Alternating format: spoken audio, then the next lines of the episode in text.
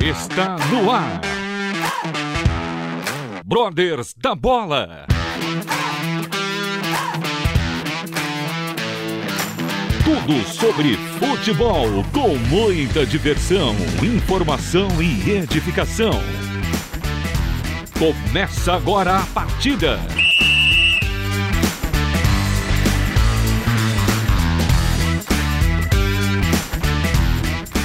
Muito boa noite, ouvintes e amigos ligados aqui no Brothers da Bola, na Rádio Transmundial. Mais uma segunda-feira, mais uma semana se iniciando e mais um programa especial aqui com todos vocês. Eu sou Evandro Claudino, estou hoje aqui na companhia do meu brother Jonathan Ribeiro, do canal Romanos. E aí, Jonathan, diretamente de Massachusetts, tudo bem? Fala Evandro, tudo bem? Graças a Deus. Obrigado pelo convite aí. Vai ser muito bom esse bate-papo aí. Boa. E também conosco aqui o Danilão, o Danilão Parmeirense, Porcão. Tudo bom, Danilo? Boa noite, bem-vindo aí. Boa noite, tudo bem? Graças a Deus. Boa noite, Jonathan. Boa noite, convidado que não foi revelado ainda, Evandrão. Beleza. Não foi revelado, mas todo mundo já sabe, porque a gente já divulgou é. né, quem seria. então já quero dar. Não foi as... apresentado ainda, né? É. Então vamos lá, já quero dar a, as boas-vindas ao Marcelo Lipatin, é, ex-atleta profissional, atualmente é, gestor de carreira de atletas e presidente da Missão Atletas de Cristo. Boa noite, Marcelo. Obrigado, viu, por estar aqui conosco neste programa. Evandro, Jonathan, Danilo, boa noite. Um prazer estar com vocês, com todos os amigos que nos, nos acompanham. É um privilégio poder compartilhar desse tempo junto. Amém, amém, maravilha. Obrigado novamente, né, Lipa? Você já esteve conosco aqui durante esse período de pandemia, né? Nós fizemos uma. Na verdade, o Edu fez uma live contigo, né, no Instagram. Foi um momento muito bacana também. Mas agora, um momento especial porque você está aqui conosco agora no formato oficial, né? No nosso programa e podcast também. Claro, então um... com certeza. É isso aí. Então quero lembrar a todos também que nos ouvem. O nosso programa está disponível nas principais plataformas de podcasts, né, agregadores, Spotify, Deezer, Google Podcast e também no site da Rádio Transmundial. É, Danilão, tá feliz aí com o seu Palmeiras? Você quer abrir a sabatina aqui com o nosso irmão Lipa, Marcelo Lipatim? É, tô feliz, né? Na verdade, o Corinthians estragou nosso plano, né? Que era ter mais tempo para treinar, deixaram a gente ganhar, ganhar, né? Classificar a gente, a gente não queria, né? Mas já deixou o monstro classificar, agora vamos para cima, né? tá certo, tá certo. Vamos Mas lá. manda lá, manda a primeira pergunta pro nosso convidado. Vamos lá, Marcelão, deixa eu te perguntar. É, a vida do atleta hoje ela é muito corrida, né? Principalmente o atleta, o atleta profissional, ele joga ali de quarta, domingo, hoje está pior ainda que está a cada dois dias devido à pandemia, né? É, e eu, eu, vejo que eles não têm muito tempo para poder congregar numa igreja, né? Porque essa vida deles é muito corrida. E o trabalho do Atletas de Cristo, é esse, esse trabalho que é feito nas concentrações pelos próprios jogadores também, os ajudam muito, né? Como que você vê esse lado do, dos atletas, assim, de ser muito corrido o dia a dia deles e e não poder estar tá congregando no dia a dia? Então, Danilão, já começamos com uma pergunta, aquela pergunta, né, Evandro, que deixa a gente naquela pressãozinha, né? É, o cara nem, nem amacia é, primeiro, né? É, Mas vamos lá, é, realmente a, a, vida do atleta ela é corrida sim, ela é intensa por vários fatores, a competição, a pressão, é, o rendimento, as lesões que muitas vezes acompanham. E as reuniões feitas nas concentrações elas são de um de um ganho muito grande para os atletas, né? É, é, claro que dentro, dentro daquilo que é, é reunião, né, dos Santos, né, nada supre a igreja, aquele domingão, aquela, né, aquele dia que você vai ver os manos e abraça e não sabe quem que você está abraçando, beijando e, e, e, né, isso é algo impagável, né, que não tem porém, é, as reuniões dos atletas elas trazem um sustento é, muito importante naquilo que é o alimento e, o estarem juntos, né, é, congregados. Eu passei algum tempo da minha carreira, muitas vezes até sem a igreja pelos países que eu morei, né, e então não, praticamente não tinha igrejas para nós congregarmos ali. E o que me sustentava mesmo é, é, era, obviamente, o Senhor, mas o meu devocional, né? É, nós, talvez seja tema para outra pergunta, Danilão, mas o, o meu tempo a sós com Deus, de cada atleta, de cada, de cada é, é, ser humano que professa a fé em Jesus, ele, ele é baseado no, no dia a dia com Deus, né? A sós, no quarto, no aposento, né? E, e então, a gente sabe que é corrida a carreira do atleta, mas ela tem que ter esse, é, essa sustentabilidade do, do, do a sós com Deus para que depois a gente possa é, agregar, né, o estar junto com os irmãos que só vem, só vem a fortalecer a nossa fé. E, e vale ressaltar, né, Lipa, o trabalho esse trabalho que é super importante da, do, da missão Atletas de Cristo, né, que que é pioneira, que é, é seguido por várias, é, vários ministérios, né? Que é o trabalho do grupo local, né? Que é muito importante. Até aproveitando mandar um abraço para o pastor Rodrigo Zuliani, né? Que é o, é o coordenador dessa, dessa área, né? Dentro da missão Atletas de Cristo. A gente vê, a gente já teve várias é, constatações aqui de vários atletas que já passaram conosco justamente de falando, eh, falando da importância desse trabalho né, na vida deles, muitos foram convertidos, então realmente é um, é um ministério que temos que dar graças a Deus e louvar pela vida de vocês, porque acredito que não deva ser um, uma tarefa fácil, né, Lipa? Evandrão, é, nós temos hoje 66 grupos locais, né, espalhados pelo Brasil e em quatro países também, e uma coisa muito legal que tem acontecido nesses últimos tempos, a gente tem visto o mover de Deus na América Latina. Na sexta-feira, nós tivemos reunidos com é, quase mais, se eu não me engano, eram 38 grupos de atletas de Cristo entre Peru, Chile, Argentina, Uruguai, Panamá, é algo assim incrível né, Deus levantando homens, mulheres comprometidas com o Senhor, que têm a visão é, da missão, que é alcançar o mundo através da linguagem universal do esporte, né? Nós temos essa visão, é, o nosso chamado é esse, é, a nossa energia se foca nisso, ou seja, a gente canaliza a nossa coragem em pregar o evangelho alcançando o atleta. A gente crê que o atleta ele é a ferramenta que Deus vai usar para que o seu nome venha a ser conhecido nos quatro cantos da terra. E na sexta-feira nós tivemos uma reunião com 38 grupos é, da América Latina e um dos pontos que nós falamos é, foi que o atleta, ele dentro, dentro, desse treinamento que foi ministrado pelo Alex de Azibeiro também, é, foi a departamentalização desses atletas. Né? Nós entendemos que, assim como o nosso Senhor, ele teve discípulos e pessoas que eram mais íntimas, outras que eram necessárias, outras eram estratégicas. Nós também é, é animamos realmente os líderes eles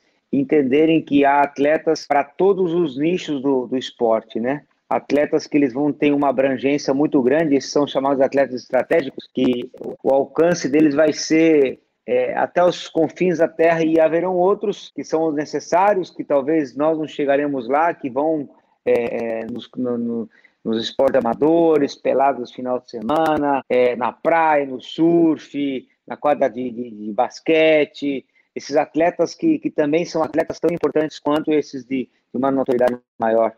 Como diz o Alex Desideiro, é, Jonathan, Danilo e Evandro, né? A alma do Mané tem o mesmo preço da alma do Pelé. E a gente departamentaliza esses atletas para que eles entendam verdade. que há uma responsabilidade enorme através do esporte. É verdade. E, e isso que você fala, né, Lipa? Porque é, é importante, porque a gente fala de atletas de Cristo, a gente foca muito nos atletas de. ou pensa, né? Nos atletas de futebol, atletas de alto rendimento, os famosos e não, né? A missão vai muito mais além disso. Ela busca todo tipo de atleta, né? De todas as categorias, modalidades e abrange tudo realmente.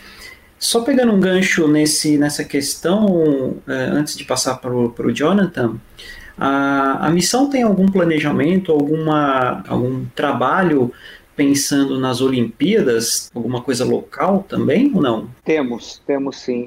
Diante desse contexto que a gente está vivendo, né, é, todo o planejamento, é, ele parece que é, tem que ser feito diário com novidades e, e né, situações vão, vão acontecendo, né? Mas nós temos sim é, algo. Estamos, na realidade, não, não temos pronto ainda, mas temos esse, esse desejo de, de, de podermos estar presentes é, nas competições que a gente tem pela frente, né? não somente Olimpíadas, mas é, competições talvez é, de, um, de, um, de um alcance menor e poder acompanhar os nossos atletas e aqueles atletas, não somente a gente, tá, é, Wanda? A gente, quando eu te falei dessa reunião de, do, da, da, América Latina, nós temos o Hector Master, que é o nosso líder, né, que é um argentino, ele é um cara assim, tem uma, uma, uma visão referente à missão que ela chega a ser assustadora, né? Então nós temos é, é, é, atletas olímpicos, tivemos na sexta-feira atletas olímpicos é, conosco nessa nessa nessa reunião. Então nós estamos ainda, é, para ser bem bem claro contigo, estamos é, pensando na melhor maneira de, de atacarmos agora os Jogos Olímpicos. Muito bom, muito bom. Estamos conversando aqui com Marcelo Lipatin, presidente da Missão Atletas de Cristo gestor de carreira de atletas e ex-atleta profissional. E nós vamos falar daqui a pouquinho sobre a carreira de, de atleta dele, que tem muita coisa bacana. Jonathan, meu querido amigo, manda a sua aí pro Marcelão. Bom, Marcelo, tava ouvindo aqui você falar um pouco e, cara, meu sonho sempre foi é, fazer a diferença no meio do futebol, né? Trabalhar para que as, os jogadores, as pessoas que sonham em ser jogador, conheçam a Cristo antes ou durante a sua carreira, porque isso é muito importante, né? Ah, e a minha pergunta, ouvindo um pouco do que você estava falando, é, surgiu a curiosidade de como que você soube que Deus estava te chamando para trabalhar no meio do futebol ah, em relação ao cristianismo, assim, como foi esse chamado, como você reagiu a isso, conta um, um pouquinho pra gente aí. Meu irmão querido, eu ainda tô percebendo, viu, eu, eu ainda tô entendendo esse chamado, eu te confesso que eu venho de uma família judia, é, eu cresci no judaísmo, é, fui circuncidado ao oitavo dia, estudei numa escola israelita, aos 13 anos fiz o meu bar mitzvah, aos 15 meu pai foi assassinado e aos 17 o Senhor me alcançou. É, ontem eu vinha em viagem, mano.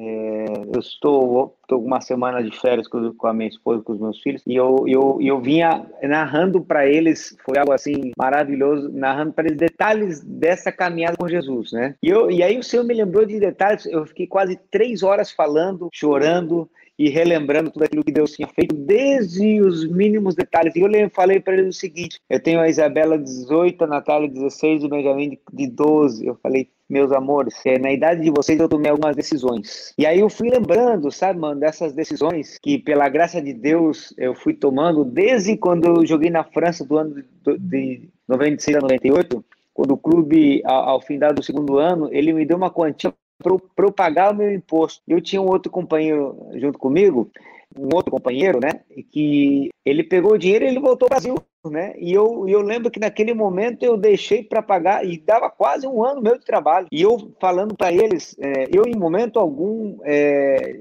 questionei aquele dinheiro, ah, vou pegar, vou embora, ninguém está vendo, né, e aí, de, dentre tantas outras decisões que eu tomei, acertos e erros que eu cometi na minha caminhada, e, e animando-os e motivando-os a, a, a, independente da situação, terem um, um coração temente ao Senhor. É, por que, que eu estou te falando isso, Manão? Porque o temor, ele, ele tem nos acompanhado e tem me acompanhado, principalmente diante dessa responsabilidade que eu tenho hoje. Eu nunca quis ser presidente da Missão Atletas de Cristo. Nunca foi um, objetivo pessoal para mim.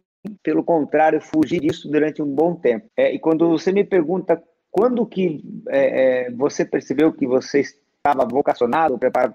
Eu, sinceramente, eu procurei me unir àquilo que eu estava fazendo. Em 2016, eu tive o convite do presidente Marcos Grava, na nossa época, 2017, para que eu assumisse essa função. E aí foi uma aconteceram algumas coisas muito legais no Atlético de Cristo. É, o Alex Dias Ribeiro ele voltou, se aproximou novamente, né? Ele estava ficou um tempo distante. Isso trouxe uma equipe de trabalho, é, formada pelo Pastor Rodrigo, pelo Marcos Grava, pelo pelo Alex e, e pela minha pessoa, aonde nós trabalhamos juntos, né? Isso me deu humanamente falando mais tranquilidade para assumir essa responsabilidade. Mas eu creio, mano, que nós somos chamados desde o momento que o Senhor nos alcança, né?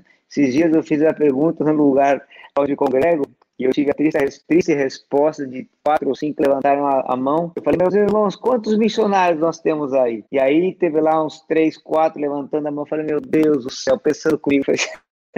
Não é por aí, né? a gente não está entendendo nada. Né? Nós, os missionários não são, né, Danilão? Aqueles que vão para a China, para Malásia, nós somos, eu sou você, independente daquilo que o Senhor é, nos chama. Então, eu, é, sem nenhum tipo de demagogia, mas eu ainda estou percebendo esse chamado, meu irmão, e, procurando é, é, me colocar da maneira que o Senhor deseja. Amém, isso mesmo. Todos somos chamados para anunciar o Evangelho, né? Não é só um ou outro que foi escolhido, né? Todos nós temos essa incumbência, né? Que é um privilégio, né? Deixa eu te perguntar outra coisa. Agora vamos falar um pouquinho da sua carreira esportiva. Como que começou a, a sua carreira no, no futebol? É, Daniel, eu tive, tive sempre desejo de ser jogador de futebol. Eu é, não, me, não tinha um plano B, não me via tendo um plano B. Eu comecei jogando futsal no centro israelita do Paraná, na cidade de Curitiba. É, e aí, logo em seguida, depois eu fui para aquilo que se tornou o Paraná Clube. Eu comecei no Paraná Clube em 1996 desculpa, 93. Depois é, joguei dois anos na França, no Paris Saint-Germain, no ano 96 a 98, na equipe B, era jovem. Depois passei no Yokohama Marinos, vou falar alternadamente aquilo que vem mais à mente, Yokohama Marinos no Japão, América do México é, no México, Bari da Itália, é, Marítimo e Nacional de Portugal e Trofense, depois passei pela Grécia também, Curitiba, Grêmio e finalizei no J. Malucelli, que era o Corinthians Paranaense da época, um clube que ali com quase 34 anos eu, eu, eu, encerrei minha carreira, né? Então pensava em ser treinador, né? Tinha essa decisão pronta já, é, mas aos 44 do segundo, é, o Senhor pela sua graça e misericórdia me trouxe uma nova, um novo desejo, né? E aí é, a minha decisão que eu, eu costumo dizer uma decisão racional, não foi de, de não querer pagar esse preço como treinador, sabe, Danilo? Voltar novamente para ficar rodando. Foram oito, como atleta, foram oito países, foram é, sete escolas da minha filha, eu não estava afim de, de, de, rodar novamente, começar aí, né, para ficar longe da, da, minha família, então decidi por, por começar minha carreira como, como agente de jogador. Olipa, e você é, é uruguaio, né? Você nasceu no Uruguai, mas você veio criança aqui para o Brasil, e você não tem nenhum sotaque, né? Você não tem nenhum nada. É que você não viu minha mãe. Minha mãe tá 40 e poucos anos no Brasil e você vai ver que ela só tem sotaque. Ah, é? Eu vim pequenininho, Evandro. Isso traz uma diferença para nós, né? Assim, por estudar. E... Mas eu vim com sete anos por trabalho do meu pai, né? E aqui eu cresci até que eu comecei a sair por causa do futebol. Mas eu sou nacional de Montevideo, República Oriental do Uruguai. Que lindo, belo país, belo país.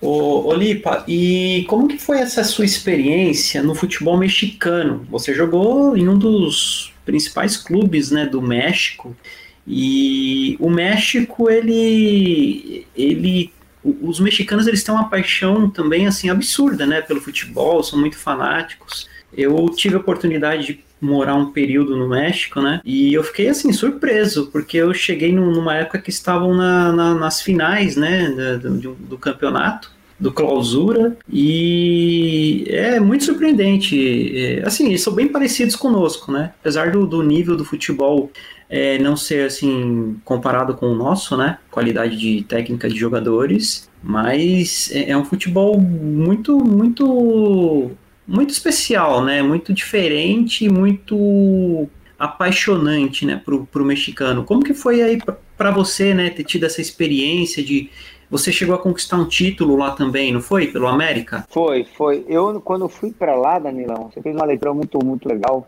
Eu tinha noção do que, que era o América. Aliás, eu não tinha noção do que, que era o futebol mexicano. E ontem é, eu narrava nessa, nessa viagem de três horas com as, com as crianças que o América é, foi um clube que eu não merecia ter ido por aquilo que eu fiz no ano anterior. Normalmente você vai para um clube assim, como o América, quando você faz 20, 30 gols no ano anterior e se destaca, é, mas o meu ano anterior tinha sido terrível. Eu tinha feito um gol oficial e tinha feito o pior jogo da minha vida. É, é, costumo dizer que foi um jogo é, é, que eu estava no Uruguai, no Defensor, e foi um jogo assim, é, depois com calma eu conto para você as 23 bolas que eu peguei e errei 23 vezes. Eu, né, foi um jogo que ficou marcado para minha história. E o ano seguinte, eu sem nenhuma causa palpável fui para a América, né? E quando eu cheguei lá, é, evidente foi a mão do senhor que me levou e eu chego lá e eu sou no aeroporto o, o, o assessor de imprensa ele foi dentro do avião me buscar. Eu não tinha noção o que, que era o América. E quando eu chego lá, é, eu saio da sala, ele falou assim, haverão alguns repórteres ali, mas você fala isso, fala aquilo. Ah, eu vinha do defensor do Uruguai, né? Falei, deve ter uns dois, três gatos pingados. Quando eu vejo ali mais uma multidão de repórteres que nunca na minha vida tinha dado entrevista. E as perguntas de todo o nível, chegaram até me perguntar se eu ia fazer novela. Porque a Televisa era dona do América o Jonathan deve saber bem, né? Que ele mora nos Estados Unidos, então é, e eu, eu comecei a me deparar onde eu estava, né? E, e, é um futebol maravilhoso, é um povo apaixonante, apaixonado pelo futebol. É, eu vivi um tempo maravilhoso lá, foram quase dois anos, fomos campeões mexicanos, semifinalizar com a Libertadores. Joguei com uma geração, talvez vocês lembram, de jogadores é, é, muito importantes, Ivan Zamorano, jogador chileno, né? Talvez vocês lembram. Cuauhtémoc Blanco, Luiz Hernandes e uma série de jogadores mexicanos, como o Duílio Davino, hoje ele é presidente do Monterrey, que era da seleção mexicana, Pavel Pardo, Herman Vija, Franco Guerreiro, Seleção Colômbia, uma turma assim de um nível altíssimo. Então foi um tempo muito bom que eu realmente, Evandro, não tinha noção daquilo que, que seria o América. Então, Lipa, eu lembro, tá, dessa, dessa geração. os dois aqui, o Danilão ah, e o Jonathan, são bebezinhos, eles não lembram, não. Sério? ah, não lembro, não. Coterno Blanco jogava demais, cara é ídolo lá. Ídolo lá. E o América. Hoje ele, é, hoje ele é, desculpa, hoje ele é governador de. Puxa, não lembro tá, o estado. Mas ele e, ó, caminha para ser o presidente do México. Vai Olha isso. Olha isso. É. Lembrando, curiosidade, hein, Danilão? O, o, América que o Lipatim jogou é o time do Chaves, hein? O Chaves é. torcia para América. É, esse ano eu não tenho, eu não tenho muita. Não tenho boa lembrança dos mexicanos esse ano, não, né? Mas Tá bom, é. né? verdade, verdade. O Tigres, é, é, mas você sabe, Danilão, que, cara, quando é, quem não é do futebol já dava o Palmeiras certo na final, mas quando, quando quem tem um mínimo conhecimento do futebol fala, pô, vocês têm uma pedreiraça pela frente, vocês têm uma pedreiraça. Ganhar do Tigres é, é super difícil, né? Meio meio ali, não tinha, para mim não tinha favoritismo, não, sinceramente, era 50% para cada um. Não, muito bom. Marcelo, é, pegando um avião agora agora um pouco na, na sua carreira, queria falar de quando você passou no Grêmio, cara. É uma pergunta um pouco clubista, não da minha parte, mas ah, o meu tio, ele é muito gremista e, e ele sempre, sempre me fala, todo jogo do Grêmio que, ele, que a gente tá assistindo junto, ele me fala da Batalha dos Aflitos, né? E Cara, eu queria ir pro, pro, pro pessoal que tá ouvindo aí, os torcedores gremistas, como foi jogar aquela partida ali? É, qual foi o mix de emoção que aquela partida trouxe pro jogador ali no final, ter um pênalti e os caras errarem e o Anderson fazendo gol no final? Como que foi a sensação do jogador ali dentro? Porque do torcedor a gente já, eu já ouvi pelo menos milhares de vezes. Mas e do jogador, cara? Com quatro expulso e aquela confusão toda. Conta um pouco pra gente desse jogo aí. Claro, com o maior prazer. É sempre um assunto que eu trago com muita alegria, porque é, foi um título de uma, de uma Série B, mas foi um marco na história de um clube que ele se caracteriza por ser imortal. Né? É, Para nós, na, no, no fervo daquela situação, a gente eu lembro do, do tempo trago né, sentimentos que eu tive naquele jogo. E eu lembro que a tensão em si era muito grande porque nós pegávamos um, um náutico que precisava apenas de 1 a 0, né, na sua casa. Recife, eh, o estado de, de, Pernambuco, né, tinha tinha o Santa Cruz que pegava uma portuguesa que estava fora e ia subir. Ou seja, dois clubes eh, de lá subindo naquele mesmo momento ia ser algo maravilhoso. Nós com a pressão de termos que subir porque eh, um clube grande não pode ficar dois anos numa segunda divisão, né? E, e, o jogo em si foi um jogo que que ele revelou mesmo é, aquilo que é o, é o Grêmio, né?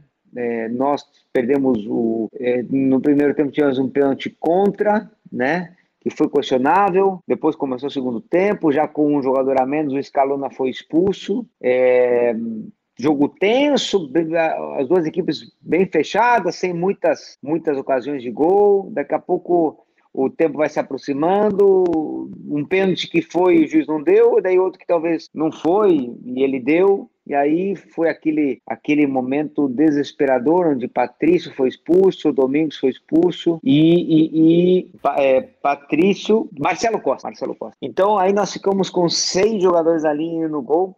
E naquele momento, quando foi o pênalti, aquela confusão toda, o Mano me tira e ele põe um zagueiro. E eu, na minha, na minha leitura daquele momento, não entendi, porque falei, puxa, se os caras fizeram um gol, a única esperança de gol, teoricamente, o único atacante sou eu, porque os demais eram todos zagueiros, né? Mas o Mano pensou, puxa, eu vou defender e eu vou fechar a casinha, né? Porque eu também não era muito bom marcador, então. E aí foi que ele, ele é, o Anderson já estava em campo, tinha entrado no lugar do Ricardinho ou do Marcel, não lembro. Era o meu companheiro de quarto, inclusive, a gente concentrava junto. E, e depois que o Galato é, pegou o pênalti, ele fez aquele gol é, é, realmente incrível, né? Que ele já quando eles perderam aquele pênalti, eles realmente, emocionalmente, eles vieram abaixo. Nós, é, eu, eu, lembro que eu estava tão cansado daquele jogo, tão cansado, tão desgastado emocionalmente, mas a nossa comemoração pós-jogo de a gente se abraçava, a gente a gente é, chorava, a gente estava no jantar, jogava é, refrigerante para cima, suco para cima, assim, era uma coisa assim que não tinha, não tinha limite, sabe? A gente foi dormir, se abraçou, a coisa outro dia, se abraçou de novo,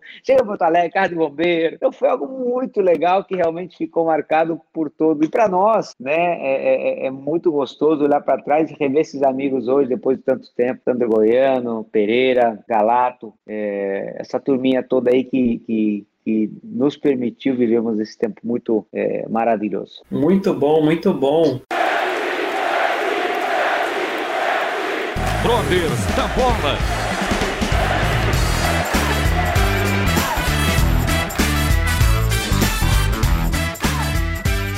Hoje recebendo Marcelo Lipatim, presidente da Missão Atletas de Cristo, ex-atleta de futebol e gestor de carreira de atletas.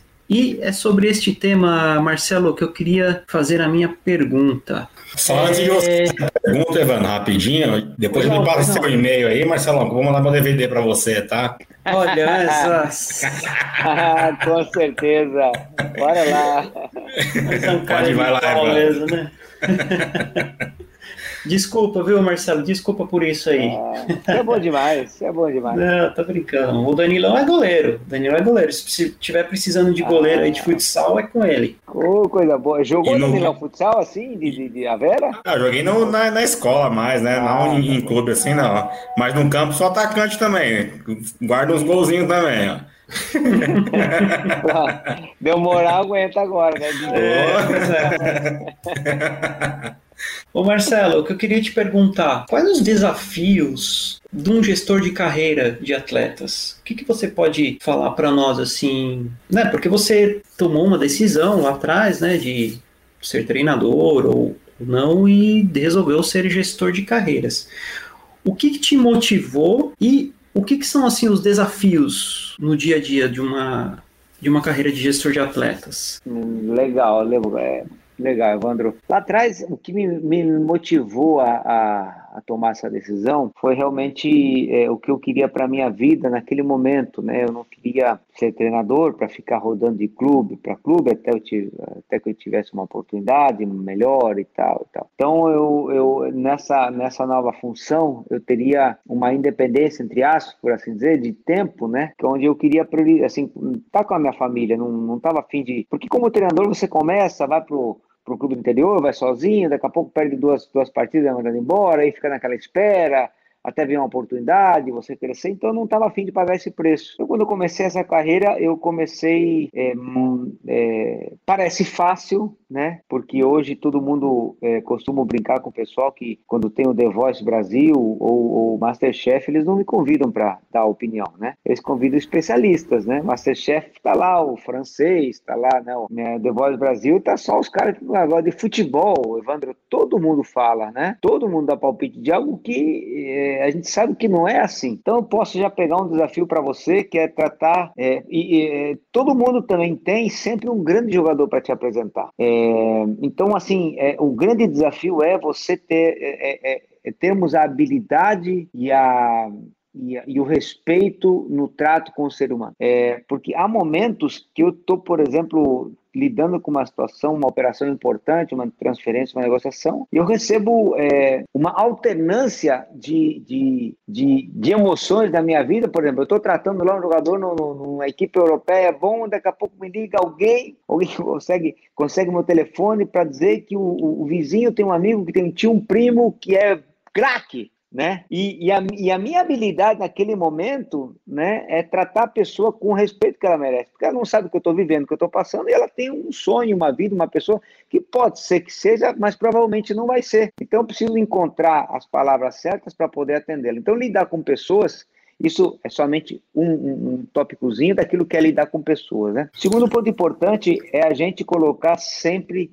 alguns valores que a gente tem na empresa muito bem definidos, né? Nós, quando abordamos um atleta, nós prometemos para ele três coisas, que é colocar os interesses dele em primeiro lugar, estar perto, próximo deles, sempre, e trabalhar em função, eh, digamos, trabalhar para poder divulgar o trabalho dele, conseguir encontrar os melhores e tudo mais. Então, essas três coisas são coisas que não são palpáveis, né? Ou seja, você não consegue é, é, é, numerar, né? Mas elas precisam andar sempre junto com as decisões que eu tomo. Porque o atleta não sabe o que eu falo, o, é, o atleta não sabe o, é, como é que eu negocio, mas essas três verdades elas precisam me acompanhar sempre, né? É, então, quando a gente fala assim, ah, colocar os interesses do atleta em primeiro lugar, é, eu vi muitos e vejo constantemente coisas não acontecerem porque o empresário não ganha o dinheiro que ele quer. E o atleta nem sabe, nem sabe nem sabe. Eu posso falar que nesses 11 anos trabalhando nessa, nessa função, é, eu nunca deixei de fazer um negócio porque não foi bom para mim. Inclusive, é, essa semana nós estamos levando um atleta para um clube da primeira divisão, onde nós abrimos mão do nosso ganho para beneficiar o clube que ele estava, para que o atleta não perdesse o negócio, talvez a grande oportunidade da vida. E você me pergunta se eu sou bobo, bonzinho? Eu falo, não, de jeito nenhum. É, é esse princípio que vai entrelaçado com as nossas decisões, de colocar o interesse dele em primeiro lugar, para que as coisas aconteçam. Ah, Marcelo, você não ganha ganho? Claro que eu ganho. Mas ganho depois, ganho com o jogador, ganho em outra ocasião.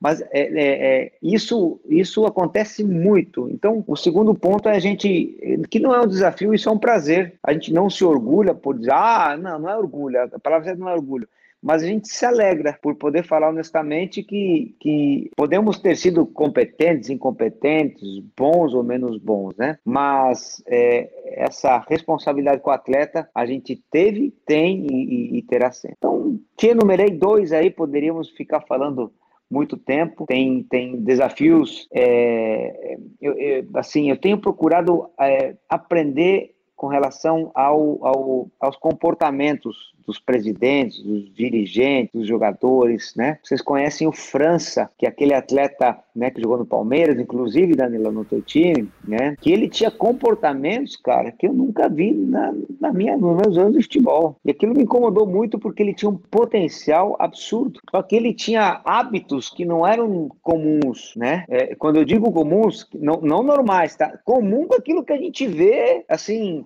é, e a gente sabe o que acontece. E, ia para outro extremo, né? E, e aquilo me incomodou muito. Por que, que ele faz isso, né? Não adianta só chamar o cara de, porra, burro, tá jogando a carreira fora.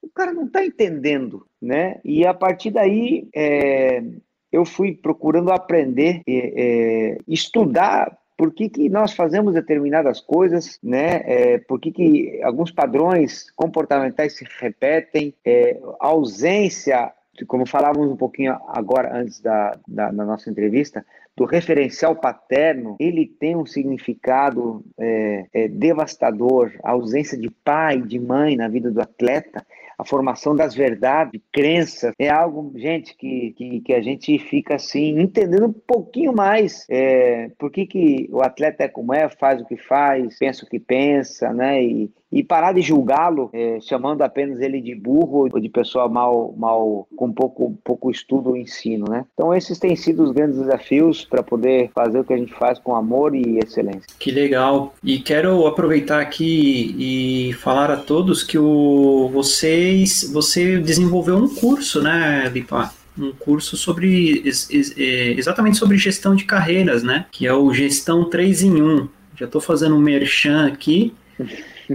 Depois a gente, quem tiver o interesse, pode mandar um, um direct, um, um e-mail para nós e a gente manda o, os dados do curso, que é muito bacana. Tem muitas feras lá, né, Lipa, que participou desse curso. Eu, eu Tem, já, já tô fazendo. Gente, que bom, Evandro. Sabe por que, que a gente fez o curso? A gente fez o curso pensando nas pessoas que querem trabalhar no futebol e não sabem onde começar. Muita gente fala, poxa, Lipa, eu quero trabalhar, ser empresário. Tem um pouco de noção, né? Dá uma olhada. Ah, eu quero ser dirigente de clube. Então a gente trouxe ali Rodrigo Caetano, que é o diretor do futebol do Atlético Mineiro, Marcelo Paz, que é o presidente do Fortaleza, é, é, Sérgio Malucelli, que é o gestor do. Então, os caras falando, você vai ter um pouquinho de noção para ver se é isso que você quer fazer depois coisa. Ah, eu quero ser treinador. Ouça o Alex, ouça o, o Adilson Batista, uma turminha, uma turminha boa que vai te dar uma noção para você depois entrar de cabeça naquilo que você quer. Esse foi, foi um dos objetivos. Não, é muito bom mesmo e eu recomendo. E você falou do França, né, que é seu atleta. Uhum. França já está aqui na nossa pauta, já estou aqui com o contato dele e em breve vai estar aqui conosco também, contando um pouco da história dele, testemunho dele, que vai ser muito bacana. Hoje ele está jogando na Portuguesa Santista, na Briosa, aqui da cidade de Santos. Jonathan, manda lá, meu querido. Bom, vamos lá. É, não, foi, foi muito bom ouvir aí essa, esses desafios que você falou, porque eu acho que é importante também para o jogador a saber que você também passou por porque eles estão passando, né? E, e assim, para a carreira do cara é muito bom ter alguém assim do lado. Mas agora falando um, continuando falando de desafios, né? É, você comentou aí da sua toda sua trajetória, passou por Uruguai, Brasil, é, Japão, México. Queria saber qual o país mais desafiador e qual o país que você sente mais saudade de morar é, nessa, nessas suas viagens aí pelos, pelo mundo inteiro, né, digamos. Legal. A gente sente saudades assim de lugares que a gente foi feliz, né? É, nós, por exemplo, vou te dar um exemplo, vocês vão achar engraçado. Se você falar assim para mim, Marcelo, eu te dou uma passagem em business class, 10 mil euros para você voltar para a Grécia, é, 10 mil euros é o que é muito, acho que eu vou ter que, vou diminuir, tá? Senão eu fico tentado aí. Mas os, uma passagem em business class, tudo pago para você ir com a tua esposa passear na Grécia, falei assim, cara, não vou. Porque eu tive uma experiência na Grécia que não foi boa profissionalmente, né? É, naquela época aprendi bastante, então a Grécia é um país que não me atrai muito a atenção de voltar. Mas é um país lindo, né? Tem lugares lindos e é, nós fomos é, muito felizes na Ilha da Madeira, no Marítimo, no Nacional, nos dois clubes que nós jogamos lá. É, no México, na cidade do México, a gente foi teve um tempo muito legal, sentimos é, muita saudade. Então, eu creio que é, na cidade do México e na Ilha da Madeira foram lugares assim que a gente teve muita saudade. E a Grécia, nem com passagem em bici. Se eu estiver aqui, eu vou, vou ter que trabalhar, mas enfim, é algo que, que a gente brinca, mas, mas que ficou na, na para a história já. Pegou um, uns movimentos lá na cidade do México, Lipa? Uns tremores lá? No, no Japão, Evandro, no Japão eu peguei alguns, alguns é, terremotos. Eu lembro que era acho que 10, 11 da noite. É, só tinha eu, eu, e a Yane, as crianças não, não eram nascidas ainda. E nós estávamos assistindo lá, tinha um canal brasileiro, a gente porque lá nós tem sempre, temos sempre 11 horas na frente, né? Então, 11 da noite eu assistia ao programa do Jô, aquele Jô 11 e meio, não sei se você lembra, do dia anterior. Então, para nós era uma beleza, assim, tudo fresquinho, assim. Então, aí tava eu abraçado com ela, assistindo o Jô, de repente, uma sensação muito estranha, né? Não sei se vocês já, já pegaram um tremor de terra, mas aí daqui a pouco começa a mexer e mexer e mexer e falando, meu amor, nós estamos num terremoto aqui. Mas ela, tadinha, né, deu aquele susto, meu Deus, e o que, que a gente faz? Foram 3, 4, 5 segundos é, muito longos, né? Porque a sensação ali de impotência é grande, mas passou rápido também, a gente já se acostumou, mas eu lembro que a sensação foi realmente bem desafiadora. É verdade, é verdade, é estranho mesmo. Eu, eu te perguntei porque eu já peguei um pouco realmente no México, mas, mas foi de leve, foi de leve. Mas para nós, né, brasileiros que não estamos acostumados, a gente fica meio tenso, né? mas faz parte. Bom, meus queridos, estamos chegando já no final do nosso programa o tempo está se esgotando. Eu já quero agradecer demais ao Marcelo Lipatin por estar aqui conosco hoje, contando um pouco da sua trajetória, da sua história. E deixo para você, Lipas, se você quiser dar umas, as palavras finais aqui de despedida para os nossos ouvintes, te deixo à vontade para isso. Se quiser deixar um versículo também para todos nós. Fique à vontade. Amém. Que legal. Obrigado, Evandro, Jonathan, Danilo e a todos aqueles que nos acompanham. Né? É uma das coisas que eu tenho aprendido na minha vida no futebol e na tomada de decisões. É difícil a gente decidir, né? Tomar decisões é um desafio. Nós tomamos de 800 a 1.200 decisões por dia. É, mas algo que eu tenho aprendido é aquilo que o Senhor nos fala na Sua palavra, né? Deixo-vos a minha paz, a minha paz vos deixe-vos a paz, a minha paz vos dou, não vou lá dou como o mundo dá. Né? Não se, não se turbe o vosso coração, nem se atemorize, né? E a paz de Cristo ela é chamada para nós como árbitro, como juiz, né? Em nossos corações. E nessa viagem que eu fiz ontem com as crianças, que eu narrei para vocês no início, é, eu dizia para eles que quando eu aceitei, quando o Senhor me, me alcançou, eu com 17 anos, é, eu caminhava numa direção e a presença do Senhor ainda não reconhecida por mim, mas começava a me, a me, acompanhar. E essa paz, né, que sobrepassa todo entendimento, que guarda os nossos corações e pensamentos de Jesus, ela foi muitas vezes o sim ou não de Deus. Então, é, eu queria é, deixar para todos aqueles que nos ouvem que é, percebamos essa paz inconfundível, essa paz que sobrepassa entendimento, como o sim de Deus e talvez a ausência de paz, a ausência daquela convicção como o não de Deus para as nossas tomadas de decisões. Seja ela qual for, é, que elas sejam embasadas na palavra de Deus, naquilo que já está escrito, né?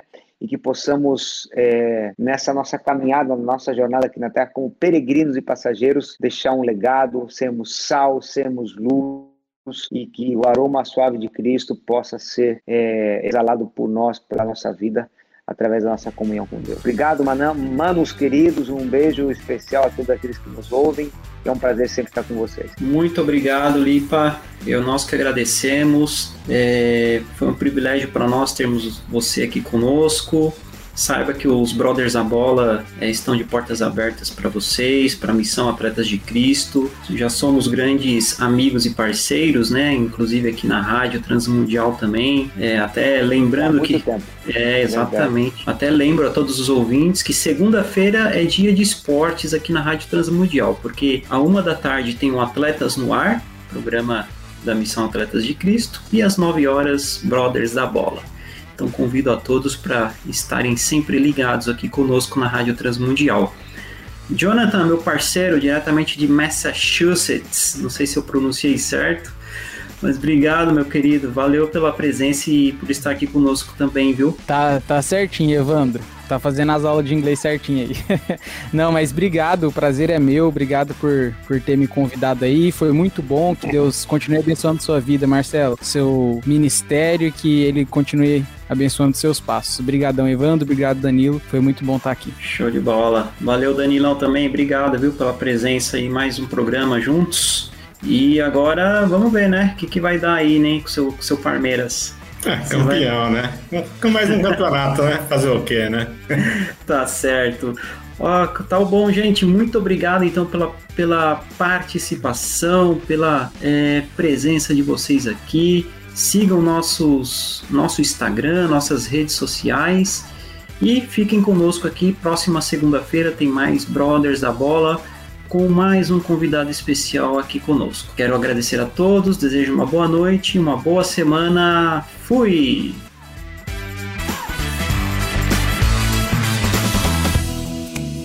Brothers da Bola, o seu programa futebolístico em parceria com a Rádio Transmundial.